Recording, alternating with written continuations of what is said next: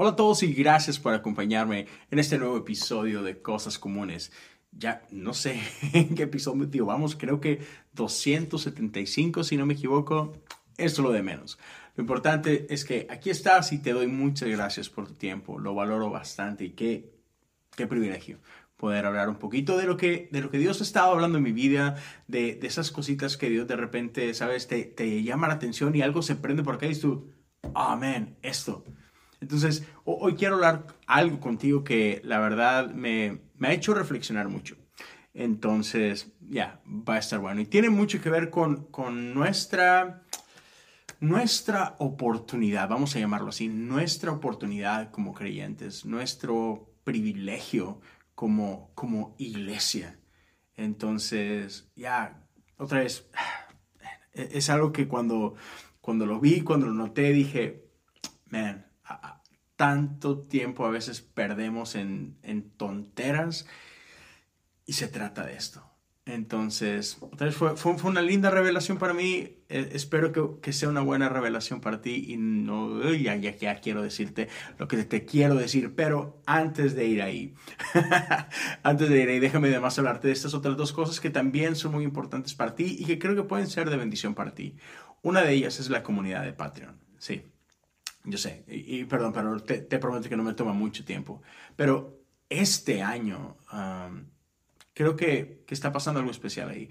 Uh, Dios puso en mi corazón a final del año pasado el que comenzara este año a hablar acerca de la oración en esta comunidad.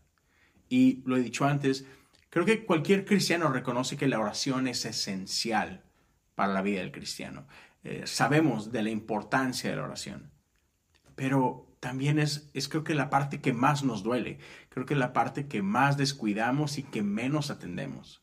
Entonces, a lo largo de este año vas a tener 14 o más episodios exclusivos al respecto de la oración. Son conversaciones con algunos amigos que, que, admiro, que valoro muchísimo.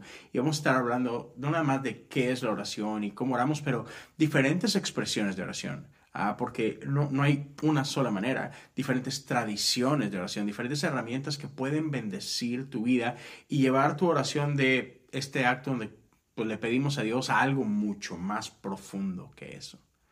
Entonces, si quieres animarte y checarlo, esto está disponible para todos aquellos que apoyan con 5 dólares o más. No solamente son los episodios, hay algunos PDFs. Estoy trabajando en un booklet que voy a hacer disponible para, para todos ustedes. Entonces, te animo a que lo cheques.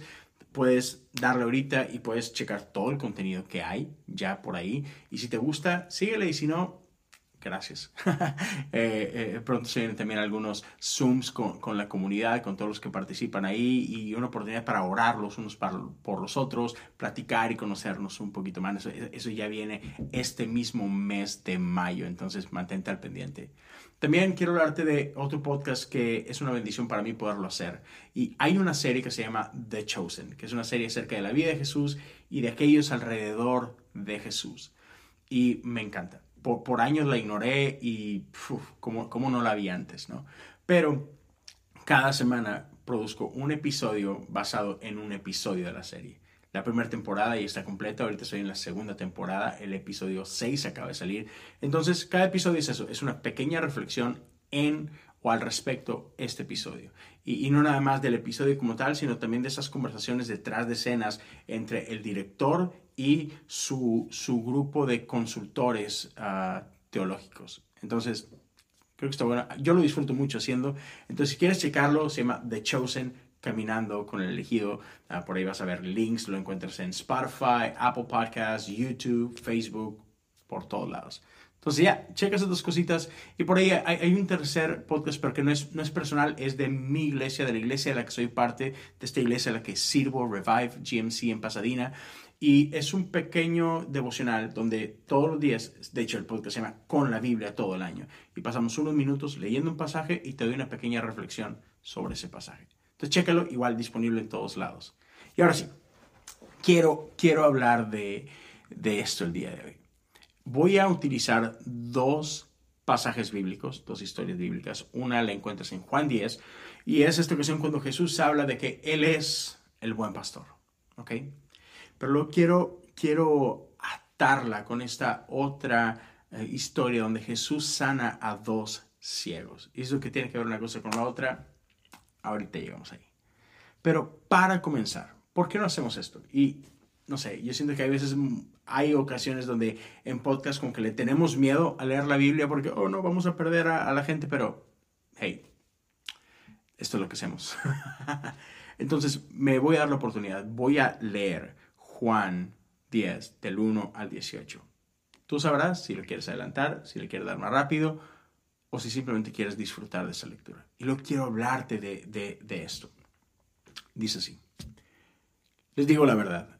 El que trepa por la pared de un redil a escondidas en lugar de entrar por la puerta, con toda seguridad es un ladrón y un bandido. Pero el que entra por la puerta es el pastor de las ovejas. El portero le abre la puerta y las ovejas reconocen la voz del pastor y se le acercan. Él llama a cada una de sus ovejas por su nombre y las lleva fuera del redil. Una vez reunido su propio rebaño, camina delante de las ovejas y ellas lo siguen porque conocen su voz. Nunca seguirán a un desconocido, al contrario, oirán de él porque no conocen su voz.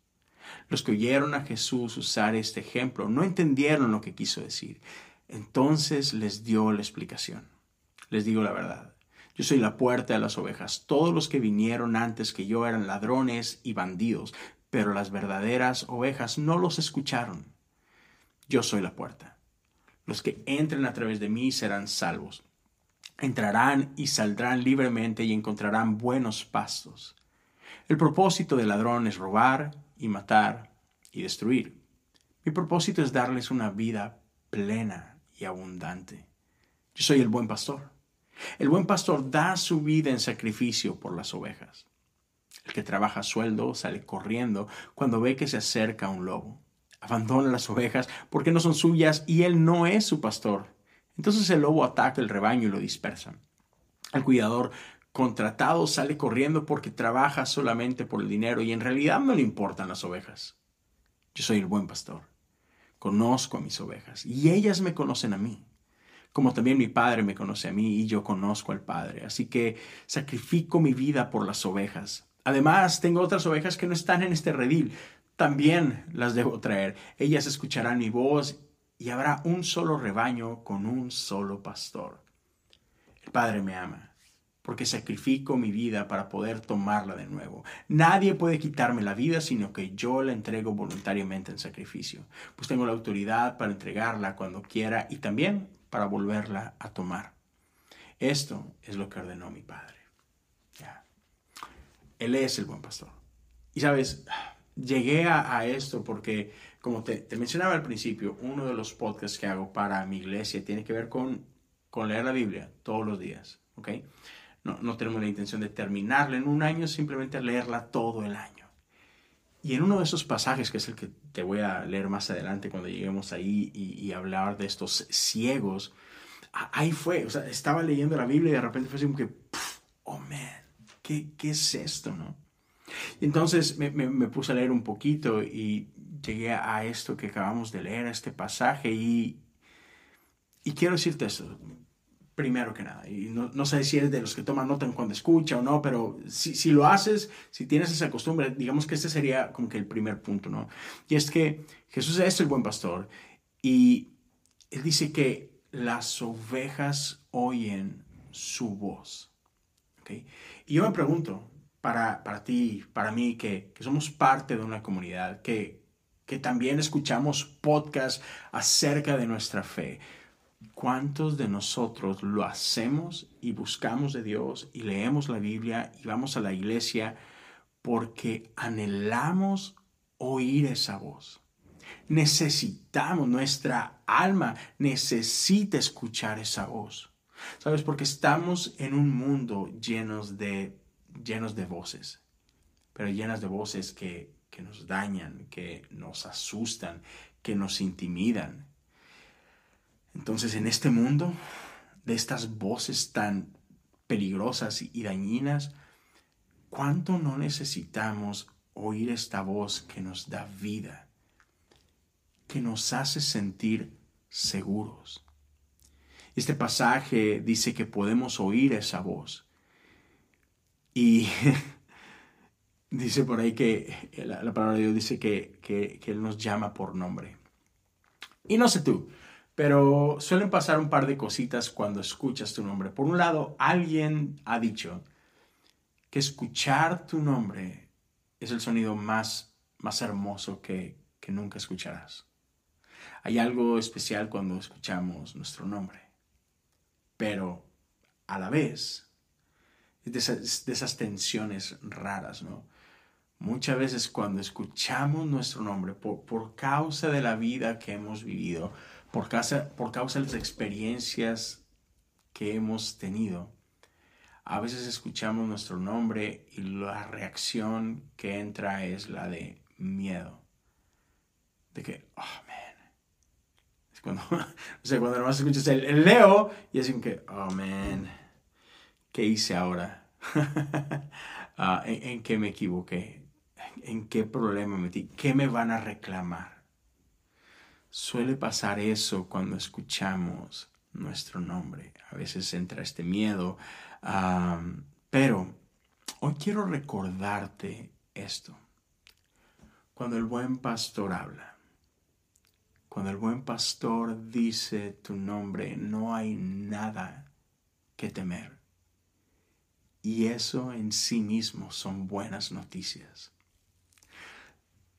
Punto número dos que quiero, que quiero dejarte es que este pastor, este buen pastor nos lleva a lugares seguros. ¿Sabes? Y, quiero invitarte a, a, que tomes un momento y que pienses y que recuerdes y que traigas a tu mente estos diferentes lugares que conoces que son parte de tu vida donde, donde sientes paz, donde sientes amor, donde te sientes bien. Y no sé, puede ser la casa de la abuela, Puede ser la casa de, ese amigo donde ah, te sientes como en casa. Quizás es algún parque, quizás es algún club donde, donde visitas y dices tú, ya, esto se siente bien. No sé, a lo mejor es alguna tienda, tu tienda favorita. Quizás es una librería. Quizás es una iglesia y, y, son rinconcitos, a lo mejor un rincón en tu casa, a lo mejor no toda tu casa, pero, pero en este lugar me siento seguro, ¿no? Jesús nos lleva a lugares seguros. Ese es, su, ese es su anhelo, ese es su corazón. La pregunta a veces es, ¿estamos dispuestos a seguir a Jesús a estos lugares? Porque está esta realidad que hay veces que asociamos ciertos lugares que no, nos dan desconfianza y, no, no confianza. Y no sé si me estoy adelantando. me voy a dar permiso de checar mis notas ah, rapidito, pero ya, sabes, me, ya lo, lo voy a decir en, en este momento. Lo hablaba con un amigo hace, hace algunos días.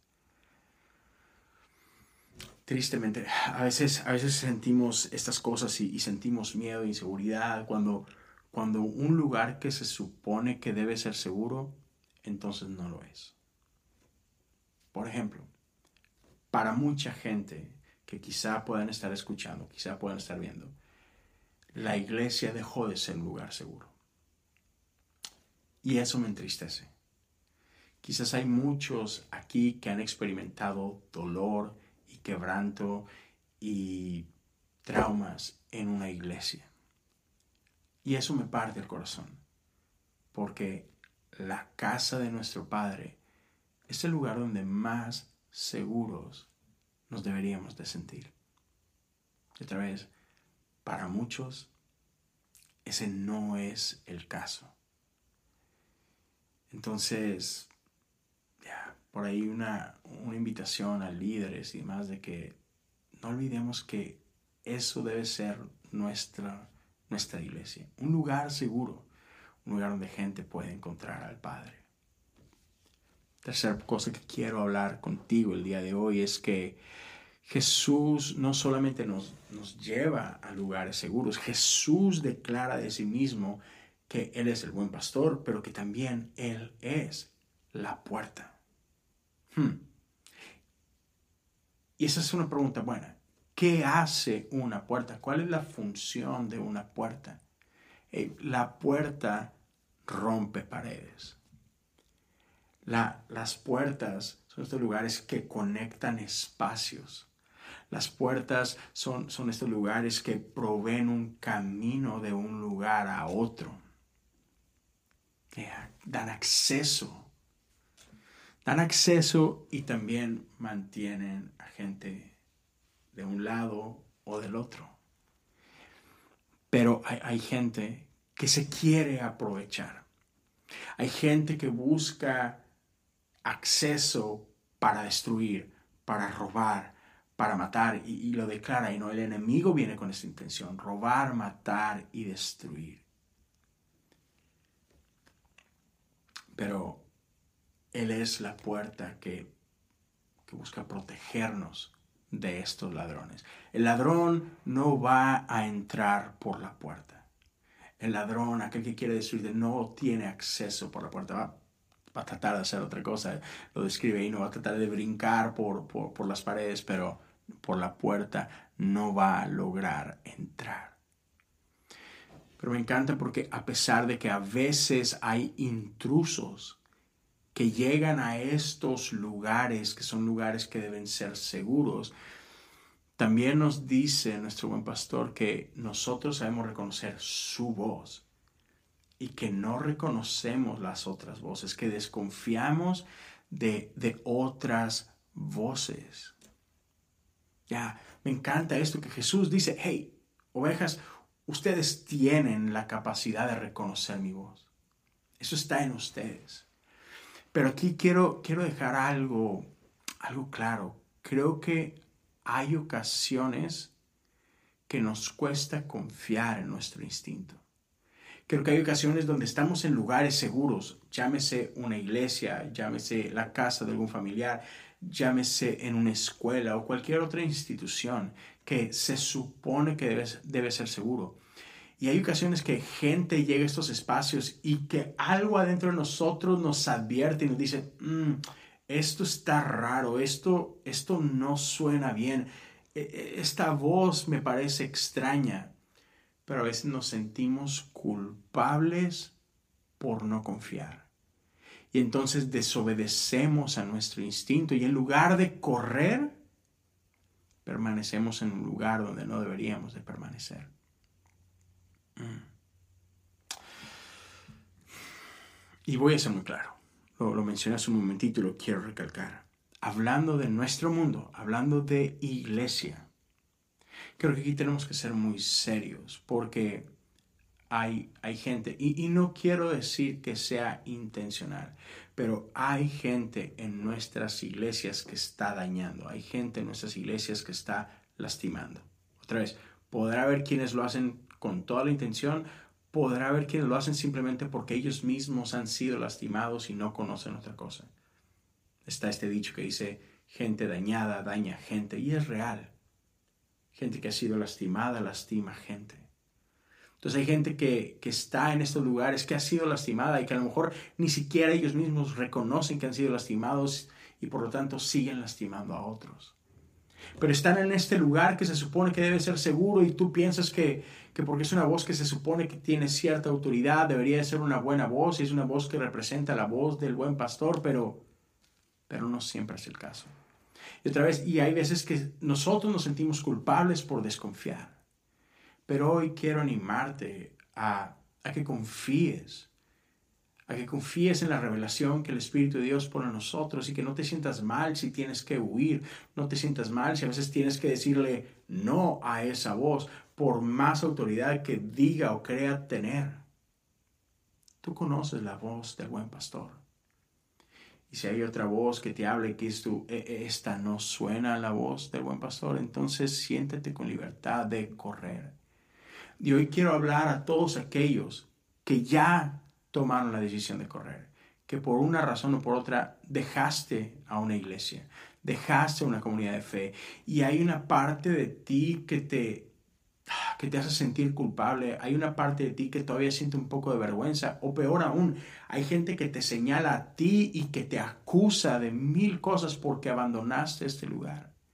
Y tú tienes que lidiar con todo esto. Lidias con culpa, lidias con condenación, lidias con vergüenza y estás lidiando con todas estas cosas. Y hoy quiero decirte, no tienes por qué sentirte así.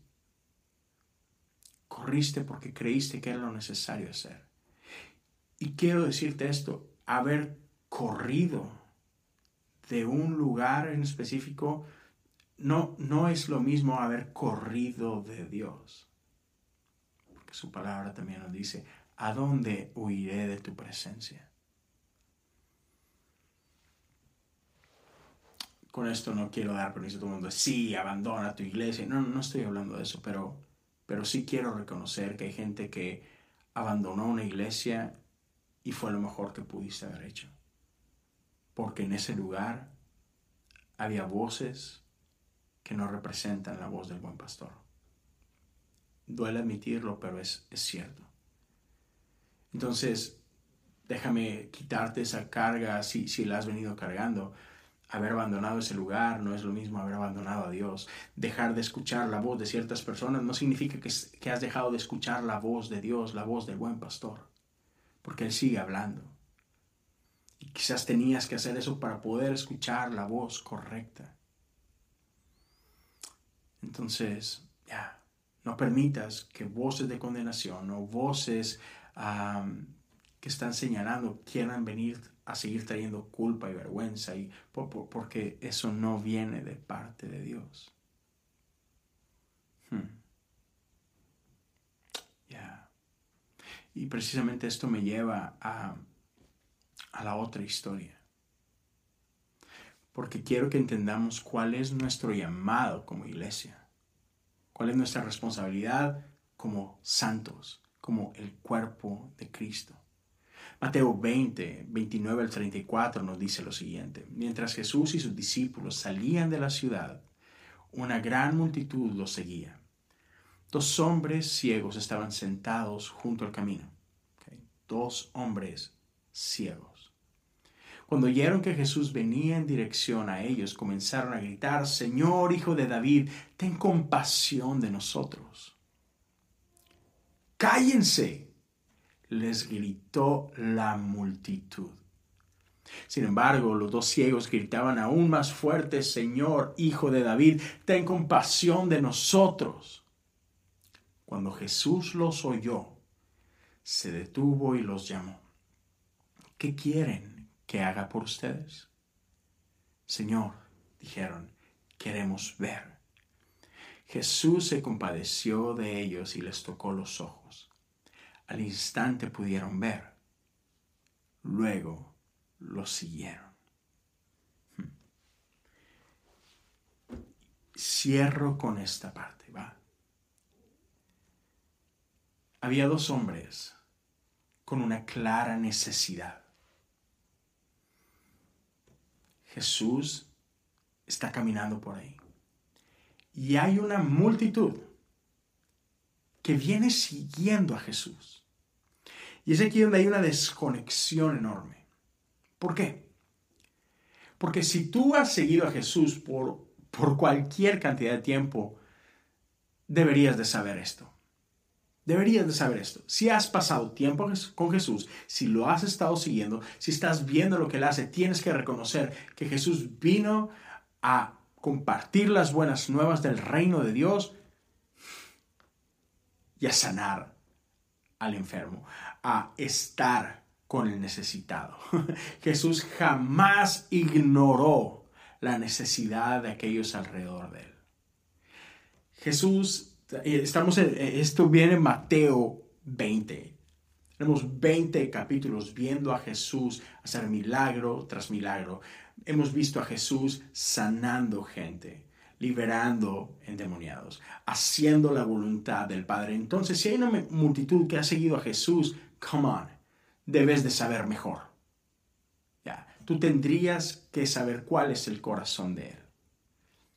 Y esta multitud que mandó a callar a estos ciegos es, esa multitud lo que debió haber hecho es, hey, Jesús, acá hay dos más que te necesitan. Ya. ¿Por qué no pasó esto? ¿Por qué los trataron de callar? ¿Qué, qué está pasando ahí? Pueden ser mil cosas, pero quiero solamente poner esto sobre la mesa para que lo consideres.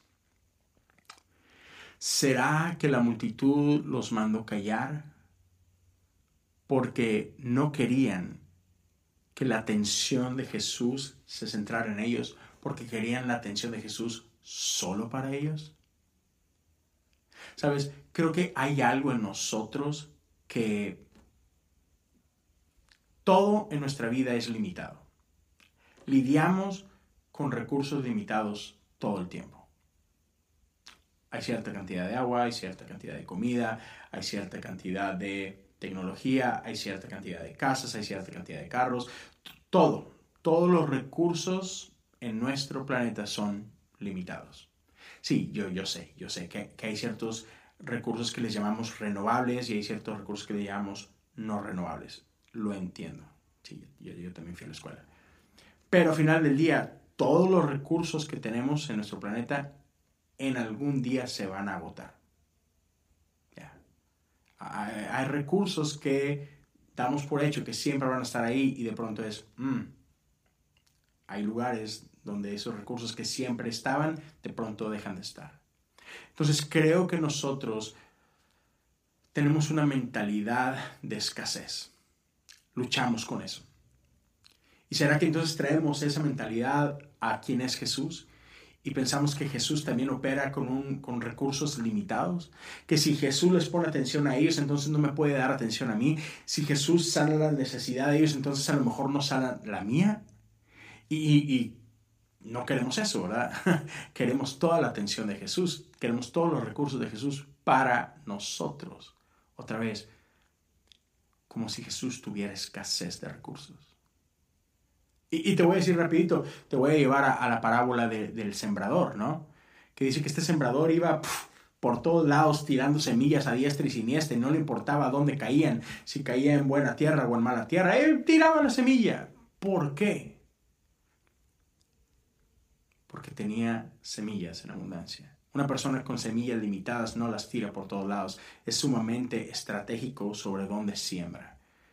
Pero un sembrador que tiene recursos inagotables, va a tirar semillas por todos lados, porque siempre habrá más semillas. Ese es nuestro Dios. Nuestro Dios no es un Dios de escasez, nuestro Dios es un Dios de abundancia. Entonces no, no podemos andar por el mundo viendo a Jesús como si tuviera recursos limitados y por tanto impedimos que Jesús llegue a otros porque no vaya a ser que entonces se le acabe lo que tiene que dar mí. Y eso me hace pensar que como iglesia a veces nos equivocamos profundamente porque nos volvemos como esta multitud, que en lugar de ser facilitadores de encuentros entre el necesitado y Jesús, nos volvemos estorbo entre el necesitado y Jesús. Y otra vez, nuestro llamado es ser facilitadores de este encuentro. Nosotros deberíamos de gritar no un cállate, al contrario, deberíamos de gritar a Jesús, Jesús, aquí están los que te necesitan, Jesús, te necesitamos acá, ellos necesitan de ti. Ese es el trabajo de la iglesia ser facilitadores de estos encuentros, no estorbos.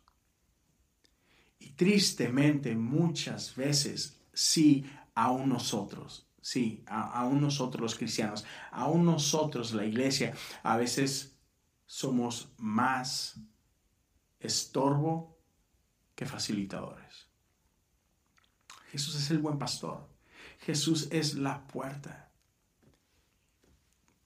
Y perdón, pero cuando, cuando Jesús asciende, después de haber resucitado, Jesús nos deja a nosotros en su lugar. Ya. Tú y yo no somos el Cristo. ¿Ok? No, Nosotros no somos Jesús. Pero tú y yo, la iglesia, somos su cuerpo para este mundo. Tú y yo somos cristianos. Cristiano viene de somos pequeños Cristos. No somos el Cristo, pero estamos llamados a ser como Cristo. Estamos llamados a ser el cuerpo de Él para el mundo. En cierta forma, e-, Él es la puerta, pero nosotros tenemos que ser esas puertas que permiten este acceso de afuera hacia adentro, del mundo hostil al redil seguro. A eso estamos llamados, a, crear estas conexiones entre ovejas que están afuera y las que tienen que estar adentro. Tenemos que hacer esta conexión entre el necesitado y aquel que tiene todo lo que tú necesitas. Y, ¿sabes? Salmo 23 dice, el Señor es mi pastor, Él es el buen pastor. Nada me faltará. Más adelante dice, no temeré porque tú estás a mi lado. Ese es el deseo de nuestro buen pastor, estar con nosotros. ¿Te acuerdas ese nombre de Jesús? Emanuel, Dios con nosotros. Él siempre quiere estar con nosotros. Él siempre quiere estar a nuestro lado. Estando en Él, nada nos faltará. No tenemos por qué experimentar temor.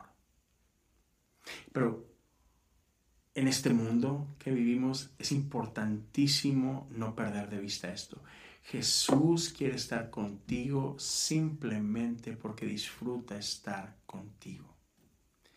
Y Jesús nos invita, te invito a leer el Salmo 23, Jesús nos invita a descansar con Él. En delicados pastos me harás descansar.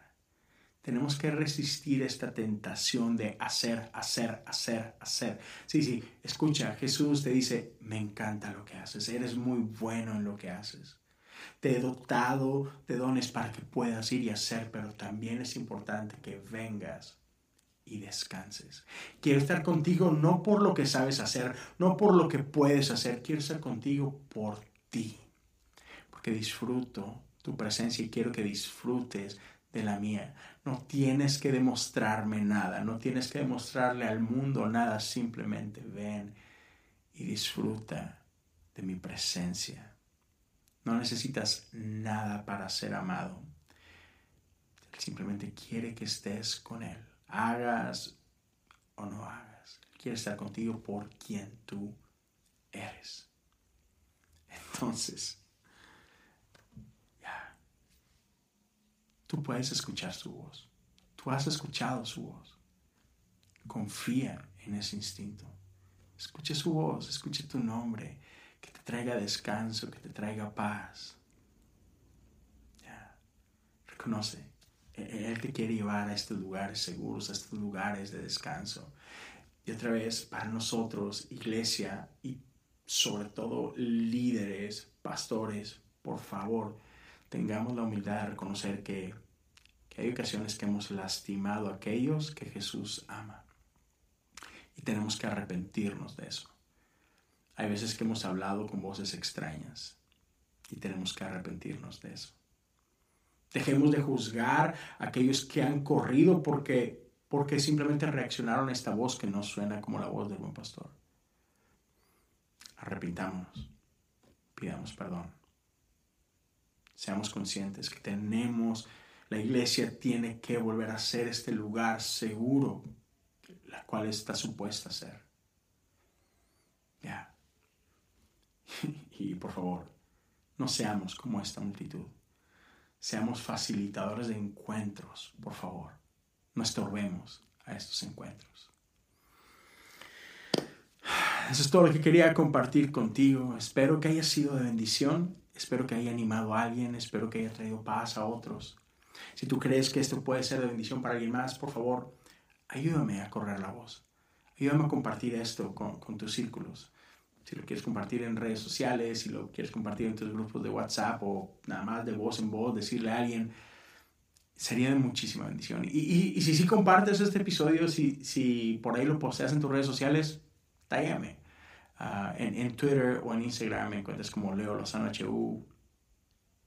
E, es, es bonito saber que, que está haciendo bendición para alguien más.